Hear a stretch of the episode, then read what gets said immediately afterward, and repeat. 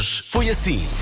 Havia aqui um ouvinte incrédulo diz: Eu ouço a rádio comercial há pouco tempo, não percebo porque é que para vocês tudo é in the night. Sim, sim. Eu tenho uma boa resposta que é a seguinte: E por que não? Hum? o que está a acontecer é que está a entrar aquele nível de sol matinal, que é aquele sol que expõe durante alguns minutos todo o pó que está em cima dos objetos. Enquanto ele está vigente, eu percebo que tenho muito pó aqui em cima do meu material todo. Olha, Eh, vai buscar o pano e limpa computador. agora. É também o tipo de coisa que atualmente as pessoas não dizem ao fim do dia, vigente. vigente.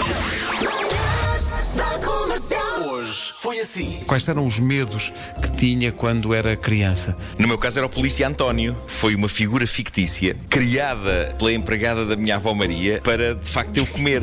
Houve um dia em que eu ouço tocarem a campainha e eu entro em terror na sala e ouço uma voz de homem do outro lado da porta e não estava nenhum homem em casa naquela altura a dizer É o Polícia António. e eu Está aqui um, um ouvinte a dizer: O que eu tinha medo era ortigas no rabo por fazer xixi na cama. Bom, e, e isto passou, não é? Olhem, eu cá não era da polícia, nem do papão, nem do homem do saco. Eu tinha medo era do chinelo da minha avó. Isso, isso sim eu tinha medo. O meu filho bastava dizer, vem aí o chinês, que ele punha-se logo em sentido. Tinha medo do chinês. Eu sei lá se é os, os chineses ou se é o cara.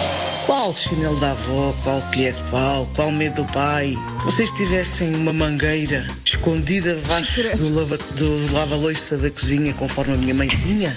Bastava ela olhar para o lava-loiça. e eu temo que o próximo passo seja um ouvinte que diz: O quê? Uma mangueira? Vocês estão malucos? O meu pai, debaixo da sua escrivaninha, tinha uma bazuca. Havia uma, uma série eh, que me metia um medo. Só- só- eu via aquilo sempre, mas só o genérico, que era O Misterioso Mundo de Arthur C. Clarke. Ainda me lembro da música, que era assim.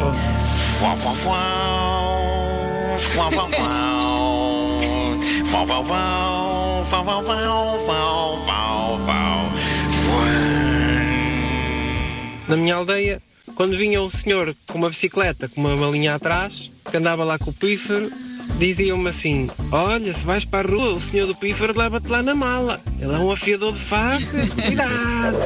Eu sei que não se brinca com isto, mas é, é difícil não ver o estranho ângulo cómico do título assustador da notícia com que eu me cruzei ontem num site, que dizia o seguinte: Coronavírus tende a repousar nos, nos testículos, Pousa. pondo os homens mais em risco. Caramba, e eu que tenho logo dois. Eu nevo de amor por você. Das 7 às 11, de segunda à sexta, as melhores manhãs da Rádio Portuguesa.